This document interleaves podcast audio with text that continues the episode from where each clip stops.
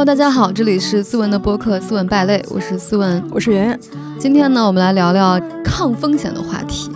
起因呢，是因为我发现最近我跟圆圆，我俩感觉自己比较幸福、比较开心的时刻，是因为我俩不用早起上班，因为我们现在算是自由职业者。我们上次聊这个抗风险的话题呢，我们俩就在拆解这个事情，就是说。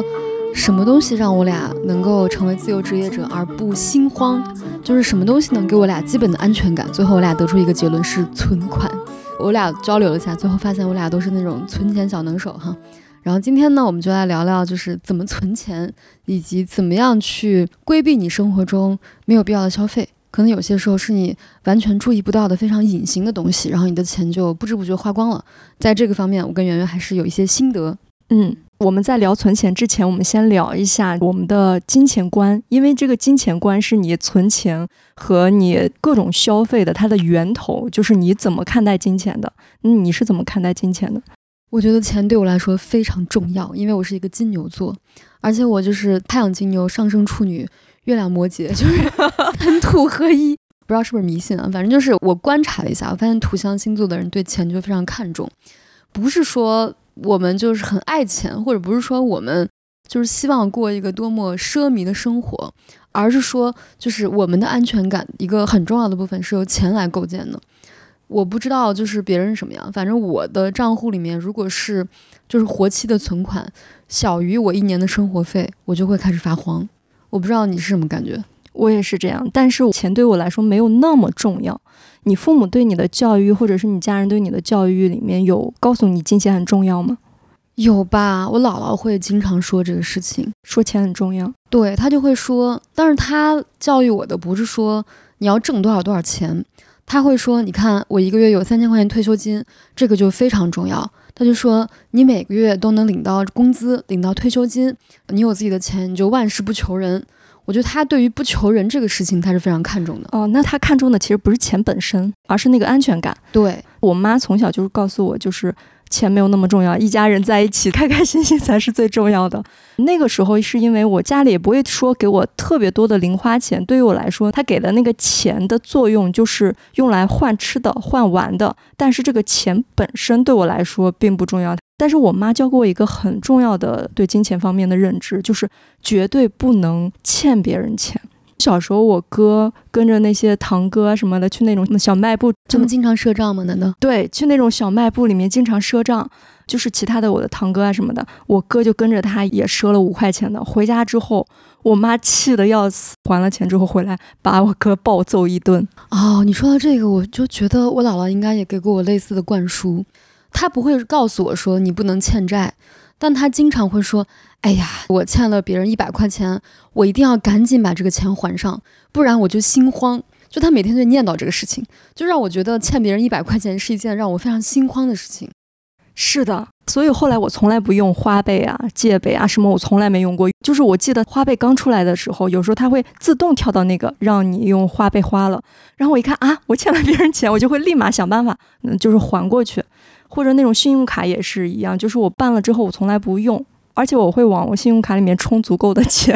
你往信用卡充钱？对，因为我怕不小心花到了。哇，你也真的是信用卡的最新的使用方式。因为那个信用卡，它有时候不是你去餐厅吃饭会更便宜，但是我会发现，就是偶尔我就会忘了还，我就往里面充点钱，就是不至于它到时候真的欠钱。我之前用信用卡，我倒不会像你这么保守啊，我是会正常的使用那个信用卡。就当时那个电子支付还没有特别普及的时候。但是我发现，每次我在刷完信用卡之后，我在那个月底收到账单的时候，我就在想，怎么这么多钱？我经常会觉得我没有花多少钱，因为我花的都是一些我认为很合理的钱。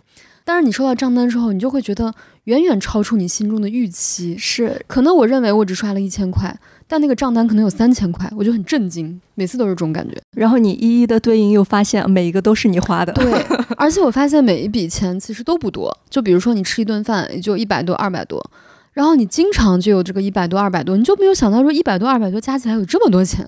后来电子支付也多了嘛，我也不怎么用信用卡了。前天我还取消了一张信用卡，就是。把它注销了，因为我发现它没有用。它到了年底还会给我三百块的年费，因为我没有刷那个卡。然后呢，我那天打电话取消的时候，那个信用卡工作人员就说：“他说，你好，我们的年费政策已经调整了。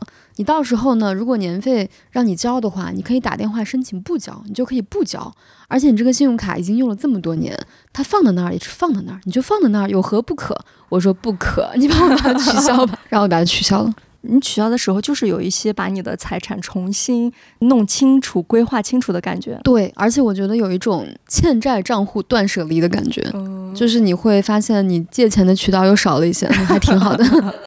除了不爱借钱，其实我还特别爱存钱。就比如小时候那个压岁钱给了我之后，其实有几张一百的，但是那些一百的我从来不会花，我都会放在我的那个钱包里面。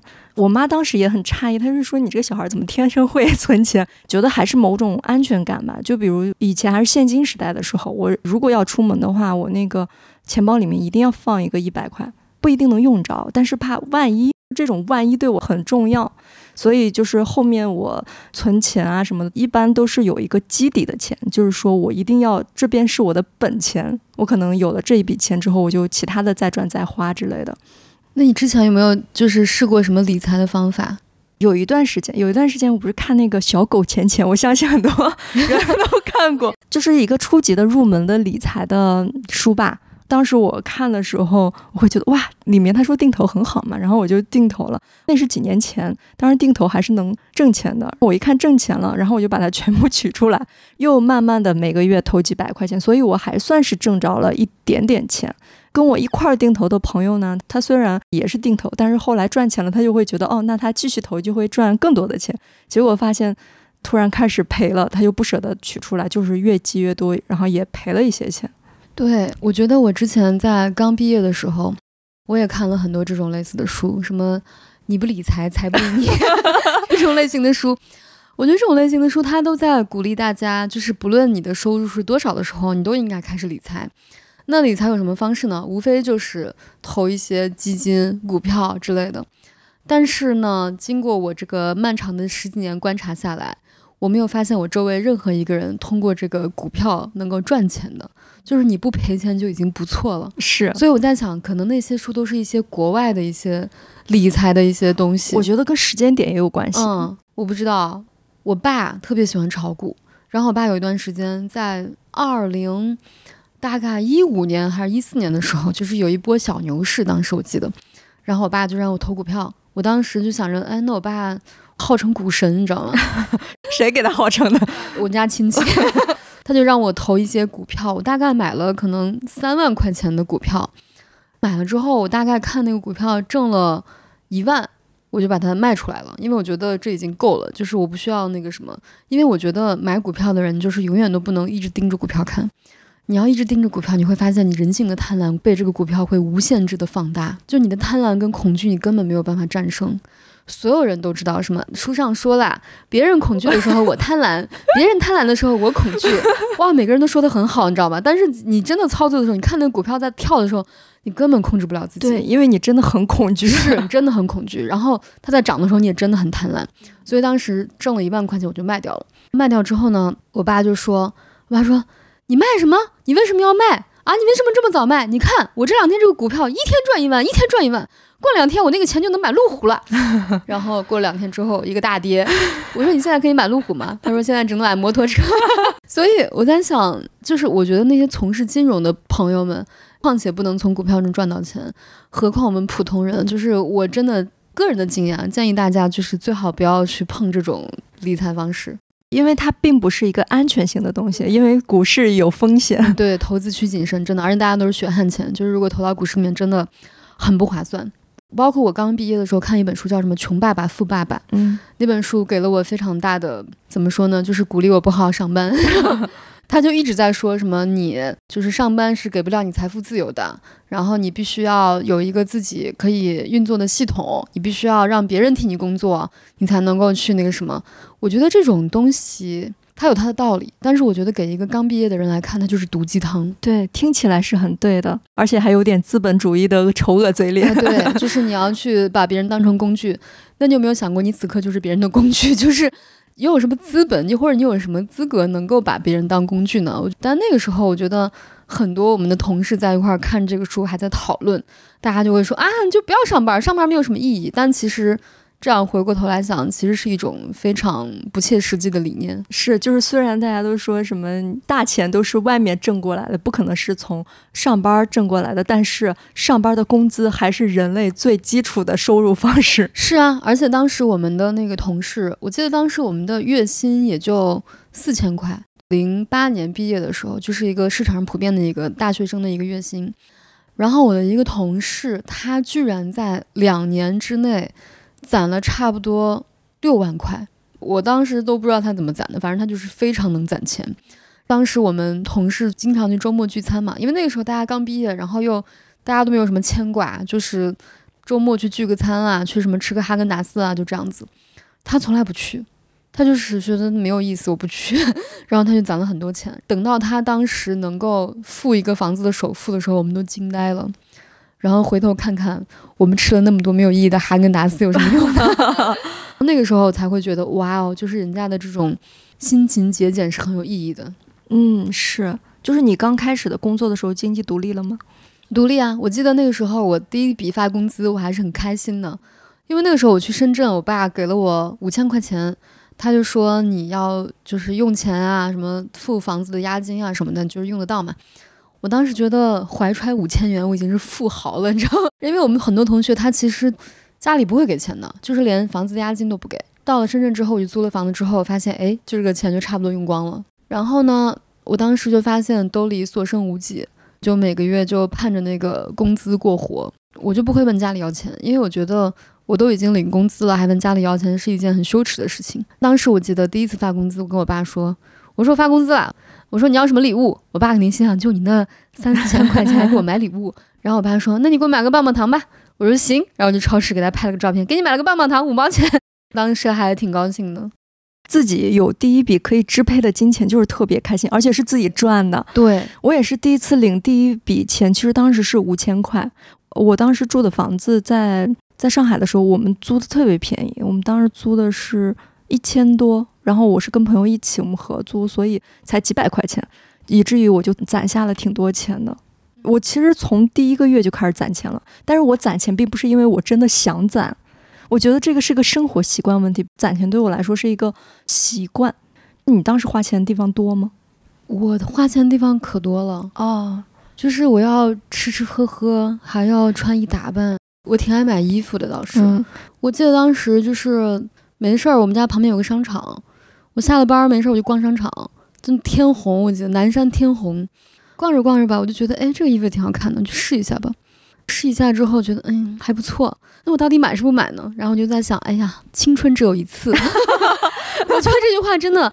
非常的影响我人的消费观，你知道吗？经常会说：“哎呀，二十多岁就只有这一次，为什么不好好打扮自己呢？”有没有发现那一段时间的社会消费观和现在不一样？那段时间就是什么女人都是钱砸出来的啊，对，什么你要舍得为自己花钱什么的，当时要拼命的爱自己，对，要这种风气了。对，然后那个时候，我当时有一个富婆阿姨，就是我小姨的一个朋友，她真的是一个富婆，然后她当时也挺闲的，就是一个阔太嘛。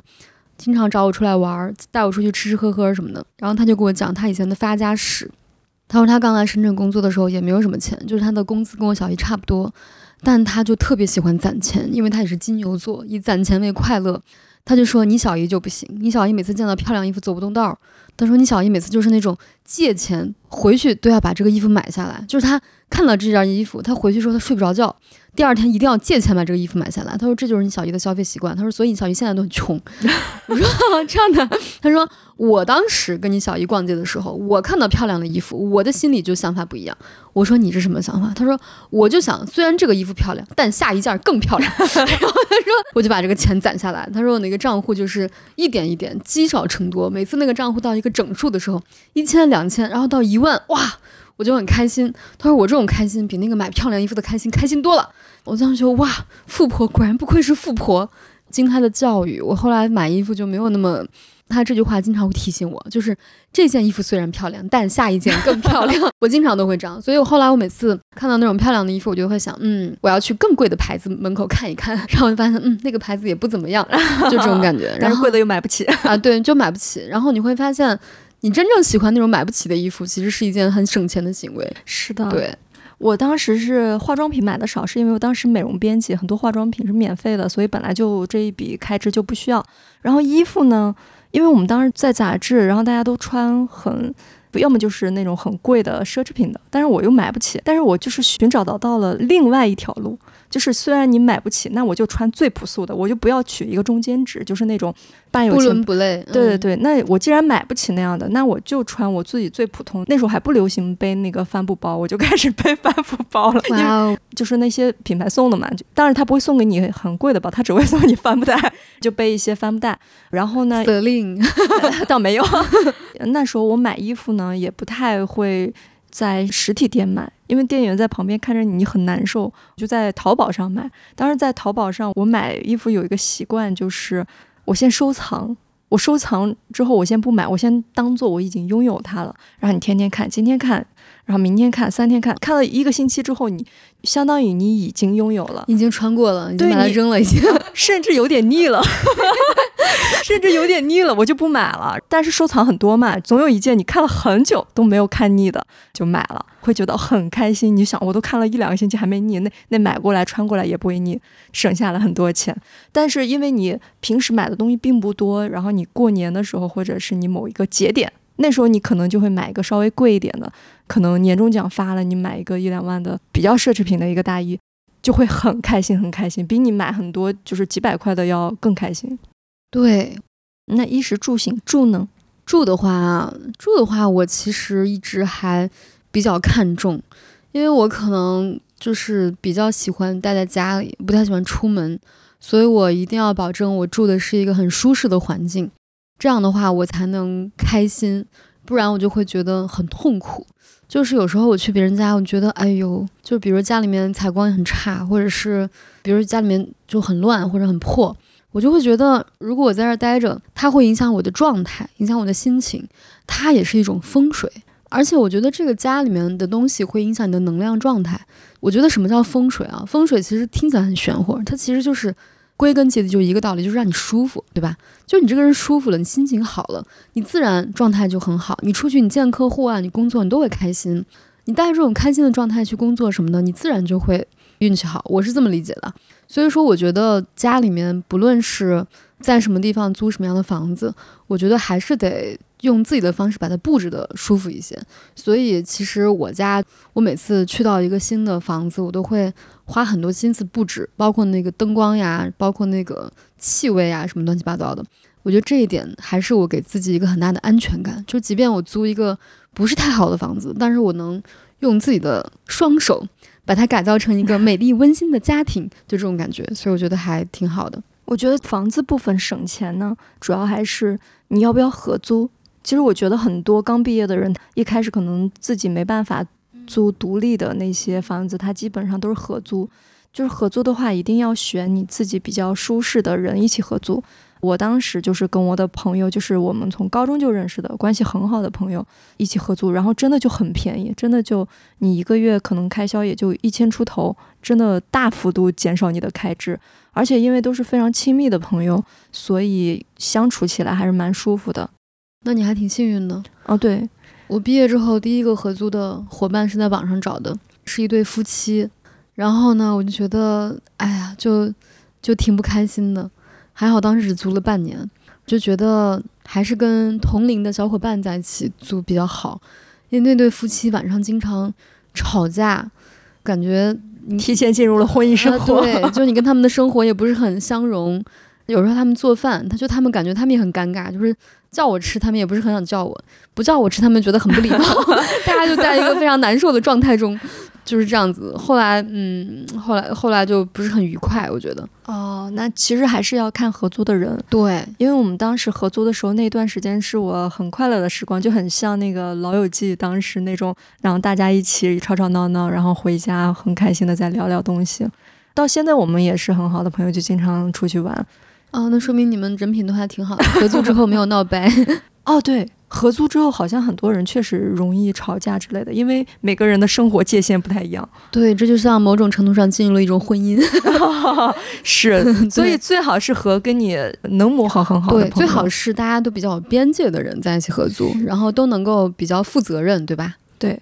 真的能省很多钱。如果有这样的条件，如果没有的话，就是还是自己独立的租一个房间会更好一些。但比如说，你会选择一个离你上班的地方比较远，但条件比较好的房子，还是说比较近但条件比较差的房子呢？我感觉时期不一样。就是我刚毕业那会儿，然后我就租特别郊区的房子。我现在相当于上海每个区我都住过。我刚开始没钱的时候，我肯定会选一些远一点的，住的比较舒适一点。但是后来慢慢慢慢，你的预算多了一些，你就会尽量往就是离得比较近的。比如以前你年轻的时候通勤一个小时是可接受的，随着你年龄的增长和你工作能力的增加，你会觉得你的时间变得很宝贵。之后你可能就通勤希望更快一点。上帝给了我们一个非常完美且美妙的安排，嗯，在你体力比较充裕的时候，可以让你通勤时间久一点，然后慢慢体力不支了，然后你也稍微能负担一个稍微近一点的地方。是的，当时我是坐公交车要一个半小时呢，真的。但是因为我们是起始站，所以我每次都有位置坐，有位子那还可以。然后坐到最后一站。当时因为刚开始工作，整个人是很兴奋的。然后在车上就是看书也好，干嘛就就是哇，我是都市白领啊！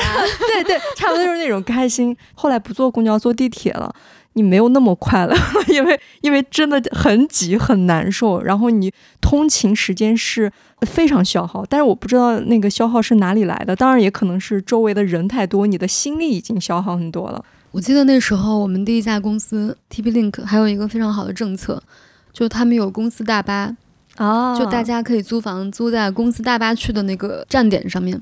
我当时还不太理解这个东西，我在想，我都上班了，为什么不能挤地铁呢？我也要像别的都市男女一样挤地铁。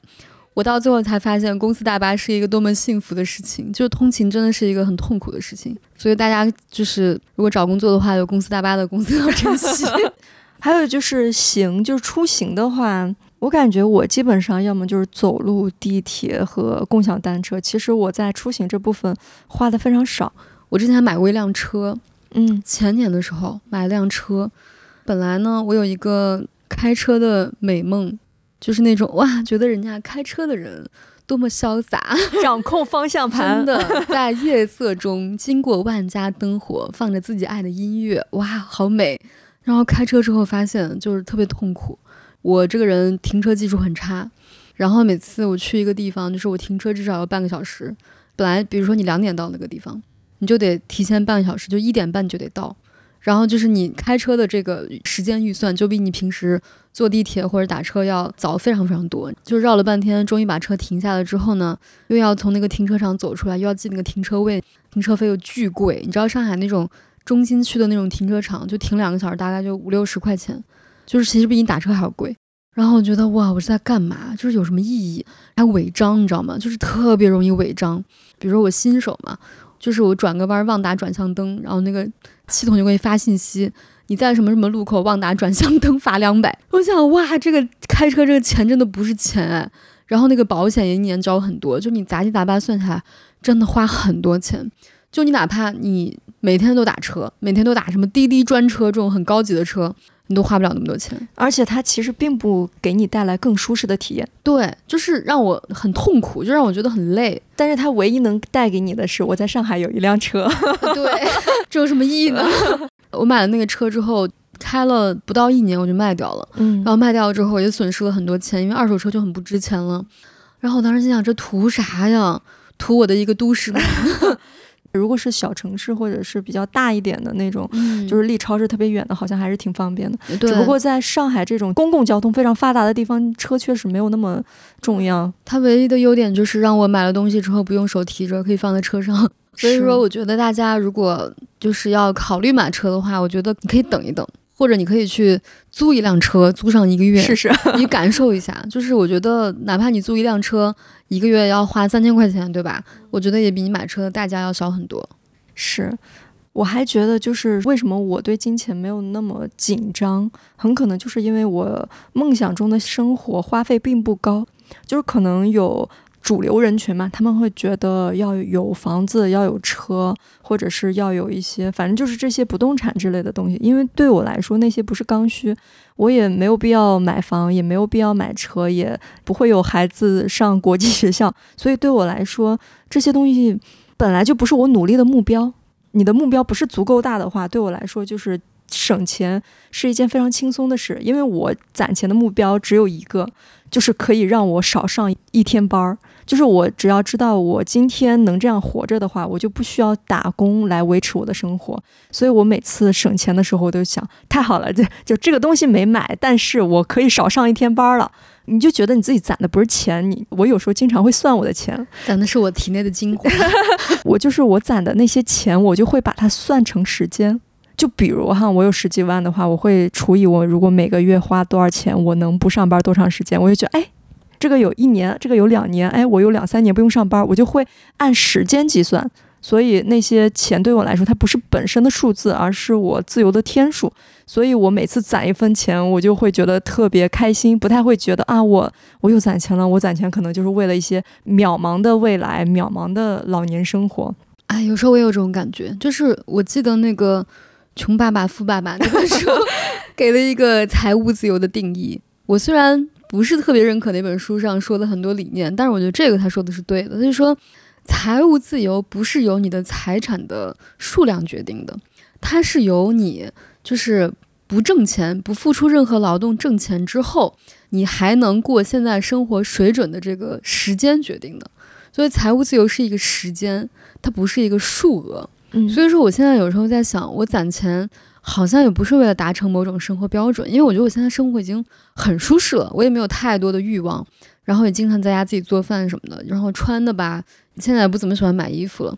我在想，那我攒的是什么？我在想，我攒的是某一种自由度。像你刚刚说的，就是比如说我攒了一天不上班的钱，我今天攒那么多钱，哎，我可以一天不上班了。但我有时候想，那也许我攒了一些钱，我会有更多的自由度去。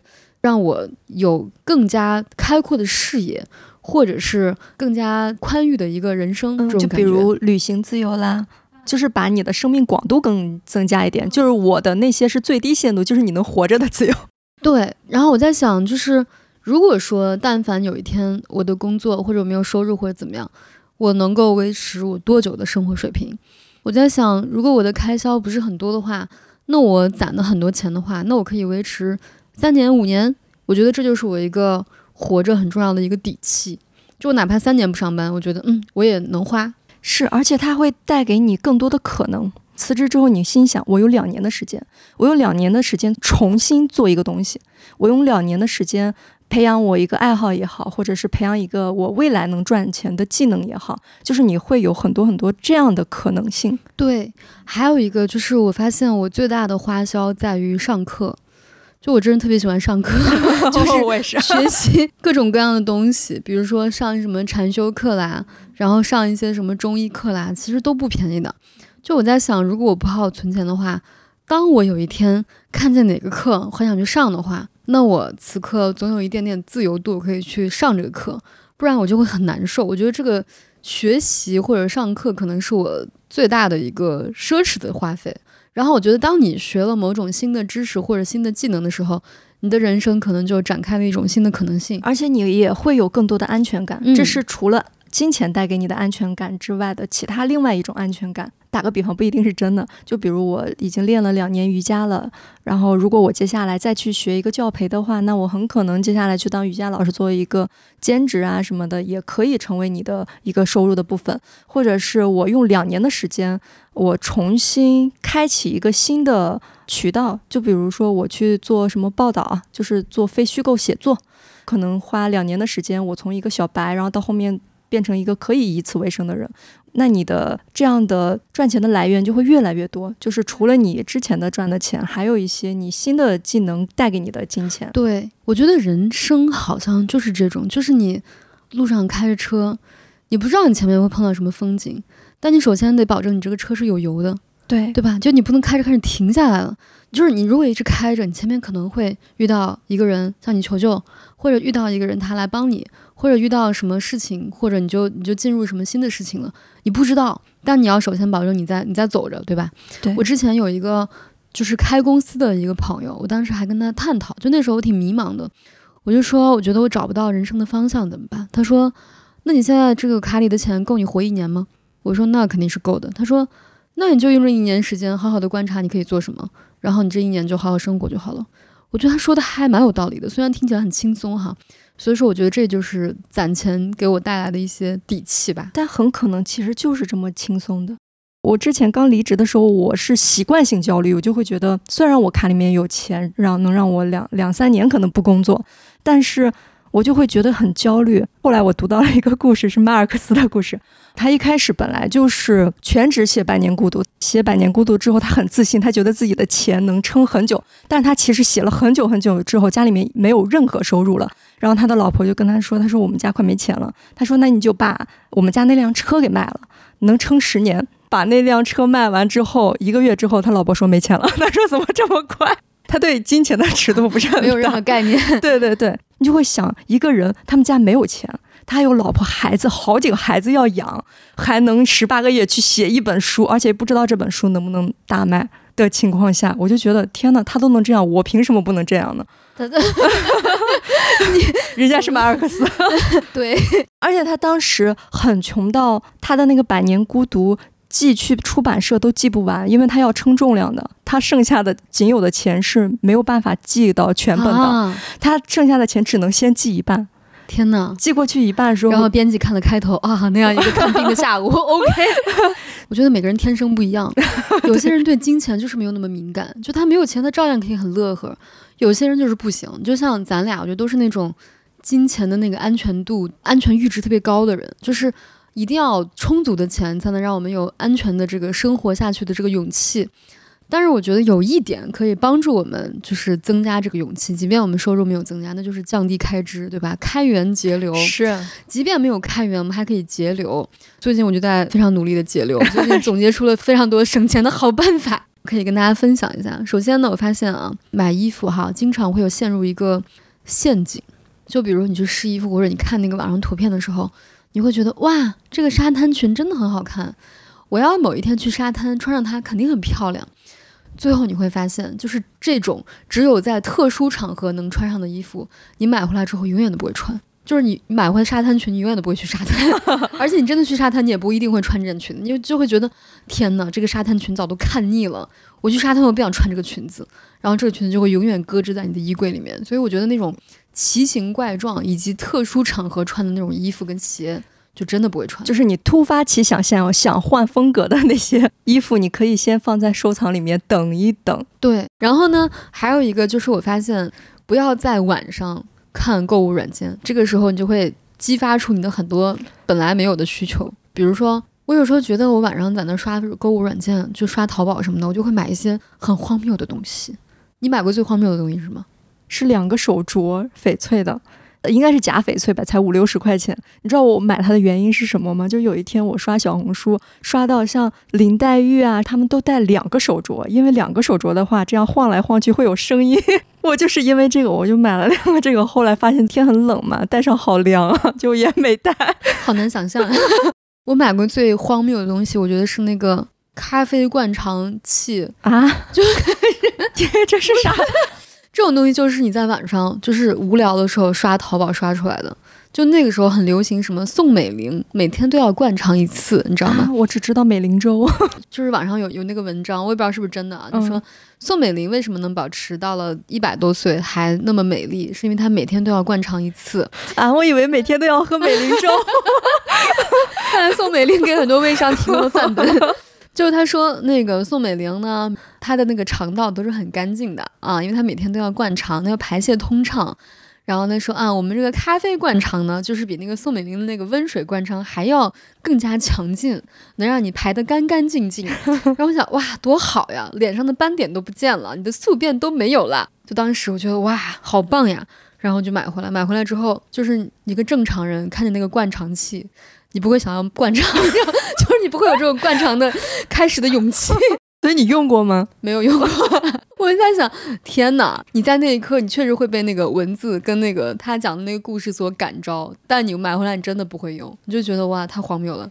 我还买过那什么揉腹机，就是揉肚子的机器。我不是很喜欢养生嘛，还有什么做酒仪。就是像垫子一样，哎，我前几天想买，我用了一次之后就放在床底下，就再也没有用过，就这样。我觉得这种养生的小家电，我感觉买回来之后，它基本上只有一个用处，就是发热。我觉得它基本上不会有其他用处。就是如果是你想要经常躺在一个发热的东西上面，我觉得你躺电热毯是一样的感觉，买个暖宝宝，暖宝宝就是一样的感觉，就它就是给你发热加上按摩，就这个东西。然后那个按摩吧，时间长你也不是很想按，因为它那个按摩的非常机械。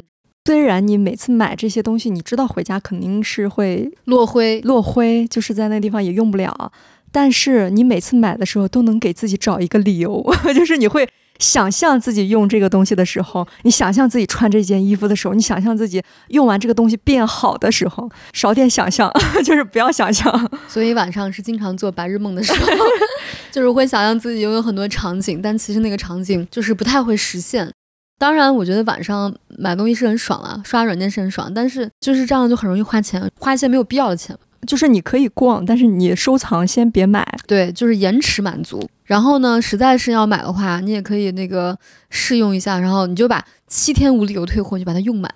然后你实在不行你就退了。嗯，但是因为我是那种懒得退货的人，所以我基本上就是先不买。对，这个也是我之前发现我用钱的一个最主要的途径，就是懒得退货。所以呢，最近我买了那个淘宝的八八 VIP，就是退货免费，哦，就是免运费退货啊，也不是广告，大家不用担心，也不是广告，对，没有八八 VIP 的广告。我就发现，嗯，就是退一单也要几块钱运费，然后我就想，嗯，这些东西我试用一下，就当我的试用费了。其实你还是要去记得退货这件事情，每退一笔也是一二百块钱，对吧？你退好多笔，它就是一千块钱，因为你买了留下也没有用。对，而且消费是这样的，你有没有发现，等你一直一直省钱？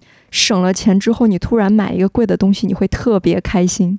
如果你一直买贵的东西，能让你开心的就是只有买更贵的东西，就是你获得的快乐是一样的，但是你的花的钱的等级要更高一倍。对，其实大家都以为说，比如说我们变有钱了，或者我们的消费高了会更快乐，但其实这个快乐指数并没有增长，甚至会有点下降。就是你想想以前九十年代的时候，大家都没有什么消费的时候。大家都会以为啊，我们过上了那个广告里面的生活，我们就会快乐。你想那个时候广告里面是什么生活？看牡丹彩电，吃上口香糖，用上潘婷洗发水，大家觉得哇，这样的生活真的是很都市、很高级、很快乐。但其实你想想，你现在就过着这样的生活，每个人都可以看着彩电，然后用着潘婷洗发水，然后吃着口香糖，绿箭口香糖。但是你会觉得也就不过如此，就是人的这种。刺激你快乐的这个阈值是会不断的提升的，因为刺激你快乐的、让你快乐的东西，不是你拥有了什么，而是你即将要拥有什么。所以快乐不是得到这个东西本身，而是你就是你觉得接下来会更好的那种感觉，或者是你突然拥有了一些自己平时不拥有的东西。而且我觉得人的这个适应力是无穷的，你可以迅速适应一个富贵的生活。然后迅速变得对富贵的生活毫无感觉，你也可以迅速适应一个相对贫穷的生活，但是呢，唯一的区别就是，当你适应贫穷的生活的时候，有所不甘，就是心有不甘。其实它不是说你的体感上有特别大的区别，当然我说的是有一个门槛的啊，不是说你赤贫，对赤贫就是就是一个相对奢侈的生活跟一个相对平凡的生活，你在体验它的时候，其实感受上是没有太大的区别的，它可能只是你内心的一个。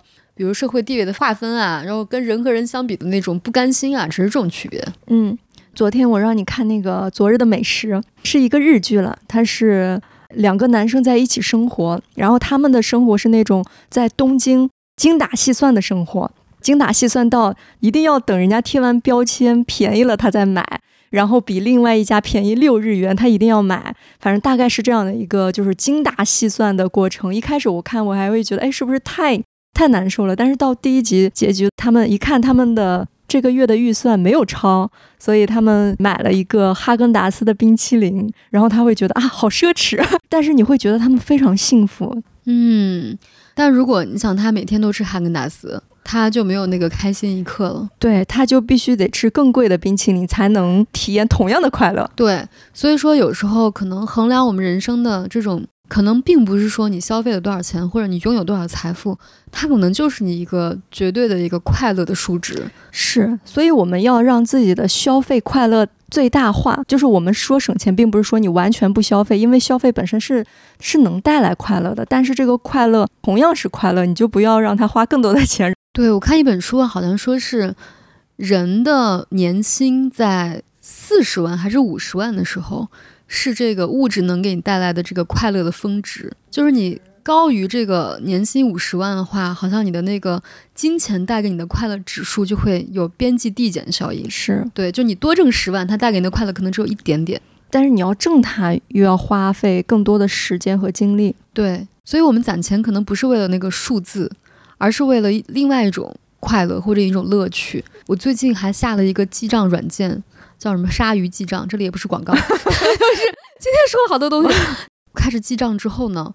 我就发现这个记账很快乐，而且我开始记账之后，在闲鱼上挂了几件东西都卖出去了。我就会在每天那个收入上面写上，哎，今天卖了一个包二百块钱，收入二百块钱，我觉得哇，好开心。我觉得这种快乐其实比我花二百块钱记账的那个快乐要强。就虽然我花二百块钱，我可能消费了一个让我觉得舒适的东西，但是我记账攒二百块钱，可能给我获得了另外一种快乐。我觉得这种快乐的绝对值并没有变化。甚至是攒钱的绝对值更高了，它只不过是那个种类不一样，嗯，就是一个是花钱的快乐，一个是攒钱的快乐。但我觉得这两个要结合，因为你要是一直攒钱，一直攒钱，就会觉得啊，我想花钱。对，我觉得人还是得。适时的满足自己一下，就是你不能一直对自己特别严苛。嗯，我当时听那个纵横四海说，他说那些就上瘾的东西，就是因为你不知道他什么时候奖励你，他会有奖励你，但是你不知道什么时候奖励你。攒钱的时候也可以用用这个道理，你偶尔奖励一下自己，买个好东西吃，你就会觉得攒钱很有动力。你不能一直一直就是苦行僧的生活，其实。那你赚钱是为了什么呢？对，就像人家说减肥的时候，就你一直在控制饮食，然后你一周要吃一次欺骗餐，就欺骗你体内的这个激素，让他不要觉得自己就是苦的太久了，一旦吃饱了就要拼命的吸收。就是还是要经常的回馈自己一下，不然就好像人生如果只为了攒钱的话，那就没有太大的意义了。嗯，不过我们还是有一些攒钱的小方法的，就是除了你刚才说记账啊什么的，因为记账的时候你会觉得花钱的时候会有点不舍得，你会觉得哎算了，这个就别花了吧，就是会有一种这种花钱门槛。然后还有一个就是我有时候会出去吃饭，但我们出去吃饭的时候，我会习惯看那个里面有没有。就是优惠券，优惠券。我以前不太会用优惠券，因为我会觉得就是麻烦，你还会得找来找去很麻烦，然后也只能吃套餐什么乱七八糟，我就会觉得不那么自由。但是直到我用了一次之后，我就觉得天呐，就是确实只吃这个套餐就行。之前也看过那个《计时七十二小时》，它里面有一期就是讲那种使用优惠券的人，就是那个人所有的东西都是用优惠券。你会发现你在计算优惠券和合理的把它花掉，然后省了多少钱的过程中，真的省下不少钱，比你想象中要多很多。或者你叫外卖的时候有各种优惠券啊、红包啊什么的，真的都让你很开心。对我最近看那个，就你推荐给我那个纪录片《金钱与我》。他就说了一个事情，他就说，其实你看你平时的那些通信运营商的套餐，比如说我是一张卡联通的，一张卡移动的，看了那个纪录片，我才去查了一下我是什么套餐，然后我发现我的套餐一个月要一百二十九块钱，突然啊，怎么这么多？就是我以前从来没有意识到这个事情，因为我老在家待着，就是也不太用网络，就是都用 WiFi，然后呢，基本没有打电话嘛，现在我就把它改成了一个八十九的套餐。然后就一下就省了四十块钱一个月，一年就要四百八，我觉得哇哦，省了好多钱。在这种隐性的地方，其实会有很多的你意识不到的开支。还有那个苹果，就是那个手机里面经常订阅的那个东西。哦，是，我觉得现在的平台都很狡猾，它就会让你先付那个，比如十九块钱一个月。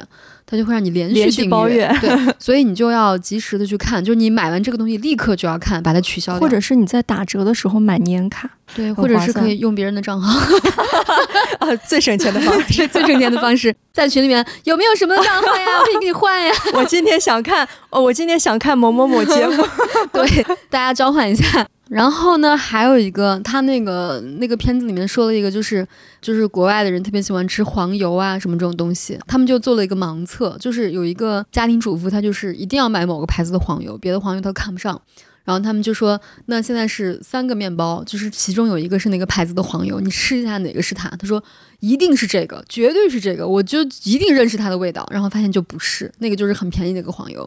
怎么说呢？就是勇于尝试一些新的牌子，可能还更便宜。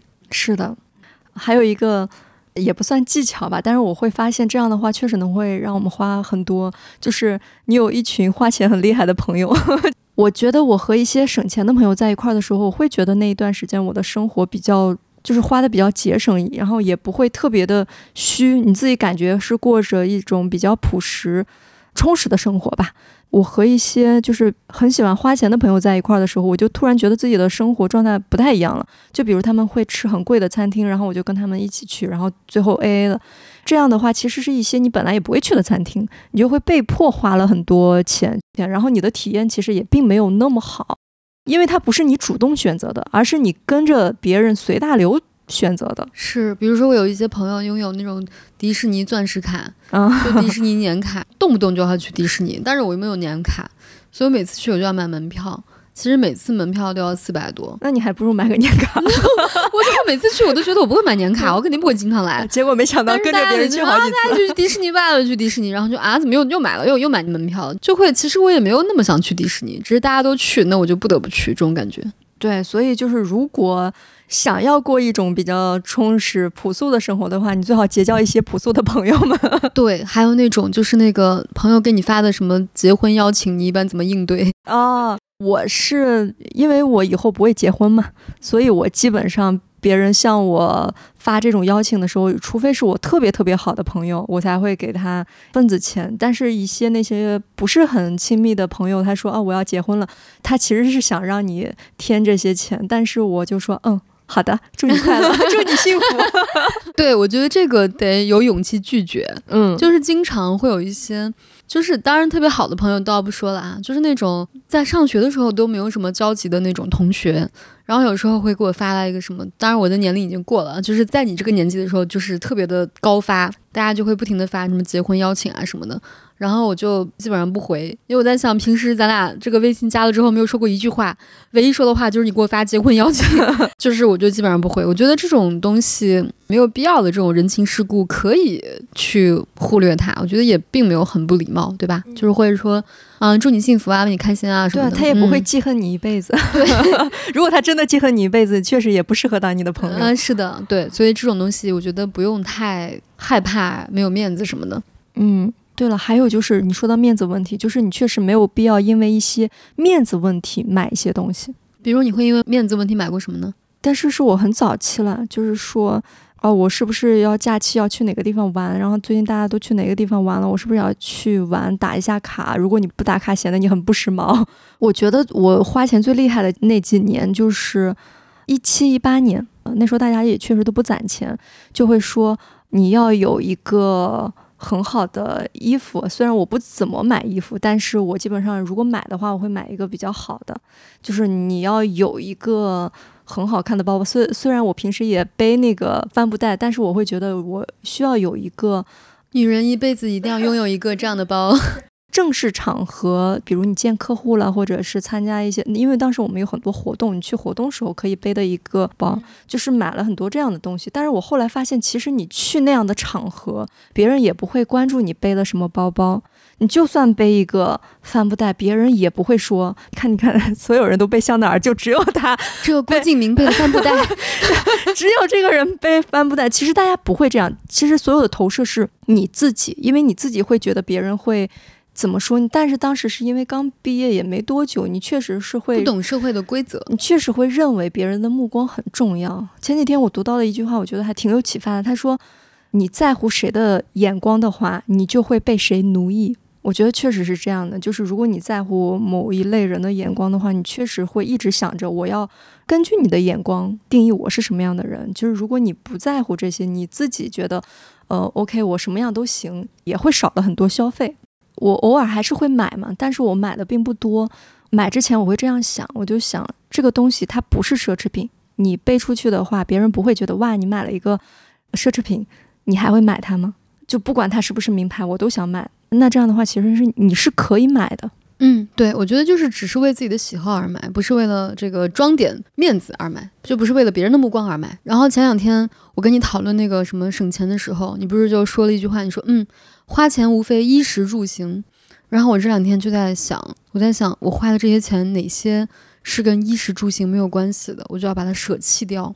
所以前两天我发现收到一个货，就是前两天付款的，是一个假发，就是那种我幻想自己有一个长长的大波浪，然后就那种一半的假发别到下面这块儿，然后下面就是一个大波浪。当时这个收到之后，如果是以前的话，我应该会试一下之后放在那个柜子的角落让它落灰。但那天我在想，不行，这个东西跟衣食住行没有半毛钱关系，然后戴上还特别的荒谬，就把它退货了。退货之后觉得哇，突然感觉很轻松，就是觉得好像你大概明确了，就是以前我觉得我花钱就是一片混沌，我觉得我花的每个钱都很合理，但其实算下来又花了很多莫名其妙的钱。然后现在发现哦。就是衣食住行，我要我可以花，就是比较我觉得 OK 的钱，但是其他的东西，我觉得在攒钱的这个阶段可以先不用花。哦，那你觉得你自己花的最值的钱是哪些呢？最值的钱应该是食物，嗯，我会买那种比较好的食材，因为我现在就经常在家做饭。我觉得点外卖也是一个非常费钱的行为。第一个费钱就是点外卖本身就很贵，第二个费钱就是点外卖会让你的健康状况不太好，我又要花钱去治病，我就觉得是一个费钱链条。我现在就是几乎都在家自己做饭，就是很少出去吃饭，所以我每次吃饭的时候就觉得，嗯，就是感恩这样的食物。我算了一下，我之前其实最大。板块的开销是健康，嗯，就我经常去看病，然后看中医啊，调理身体啊什么的，因为我老觉得不舒服，然后睡眠也很差。最近呢，也学了一些中医，给自己配那个药膳汤，哇，喝完之后也觉得精神了很多。最近已经很长时间没有去找医生了，也还挺好的。对，就是你把自己养好，是真的很省钱。对我以前呢，会因为比如说为钱而焦虑这件事情。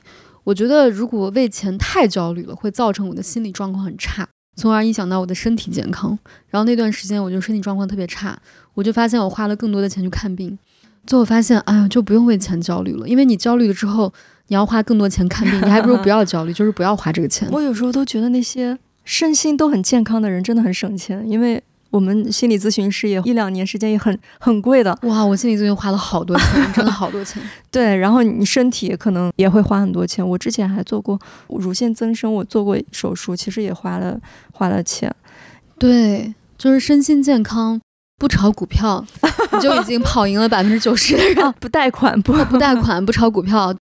那今天，今天我跟圆圆也分享了自己的这个省钱小技巧。我俩都是攒钱爱好者啊。然后，如果各位听友们，你们有什么攒钱的小技巧，就是我们不知道的，可以放在评论区，然后我们一起可以学习学习学习，大家互相攒钱。但是呢，虽然我们每个人都可以给自己定一个攒钱的目标，但是我觉得我们还是不要太亏待自己。就是我们可以一周或者一个月，比如我会一周给自己一个放纵的机会。就是一个放纵 coupon，就是你可以，呃，买一个自己心仪的东西，但是可能不是那么实用的东西。我觉得还是要偶尔在生活中给自己来一个裂缝。是的，就是不要对自己太过的苛刻。当然，我们的目标是要有的，然后我们的安全储备也是要有的。嗯，然后我们一起就是好好的过我们平凡而快乐的生活吧。嗯嗯，拜拜拜拜。